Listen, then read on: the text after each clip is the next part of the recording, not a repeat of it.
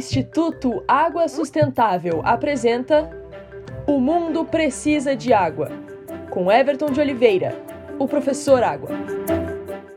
A engenheira sanitarista Rosiane Lopes, em entrevista para o nosso programa Porque o Mundo Precisa de Água, disse, abre aspas, a gente se preocupa com a questão dos fármacos, dos medicamentos, do agrotóxico?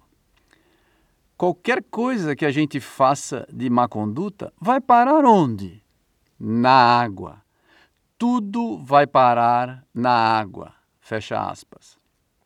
A água, não por acaso, é conhecida como solvente universal, por dissolver uma quantidade imensa de compostos.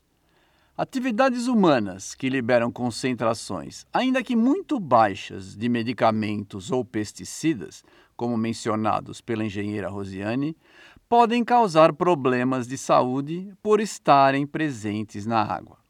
Portanto, cuide bem da sua água e preocupe-se sempre.